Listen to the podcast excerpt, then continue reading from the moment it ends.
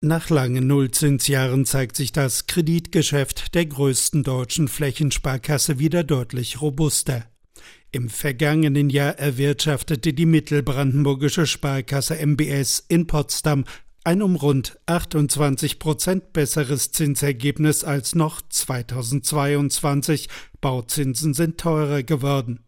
Das Geschäftsgebiet der MBS reicht von Dahme-Spreewald im Süden westlich um Berlin herum bis Oberhavel im Norden. MBS-Vorstand Andreas Schulz resümiert die Folgen des Zinsanstiegs. Wir haben wieder einen Preis für Geld und für Risiko und das ist natürlich eine gute Nachricht für unser Geschäftsmodell.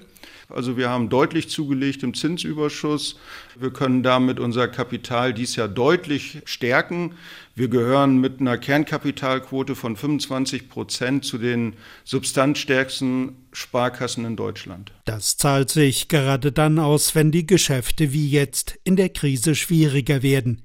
Die märkischen Industrie- und Handelskammern rechnen damit, die regionale Wirtschaft schlittert in die Rezession. Die MBS ist fest verwurzelt im regionalen Handel und Gewerbe. Sie macht sich wetterfest und polstert ihre Vorsorgereserven auf.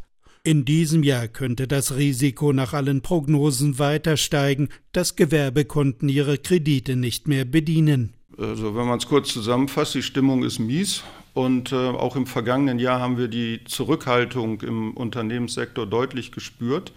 Insolvenzen, ja, auch das ist ein Thema natürlich, nimmt zu. Wir gehen jetzt wieder auf so ein Niveau vor Corona und die Aussichten für dieses Jahr sind mehr als verhalten. Also das macht uns schon natürlich auch Sorge. Leichter Rückenwind kommt ausgerechnet aus einem Bereich, der bundesweit einbricht.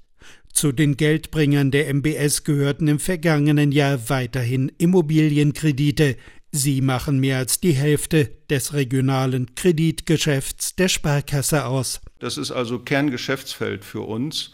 Der Immobilienmarkt, der hat natürlich eine rasante Wende nach unten hingelegt.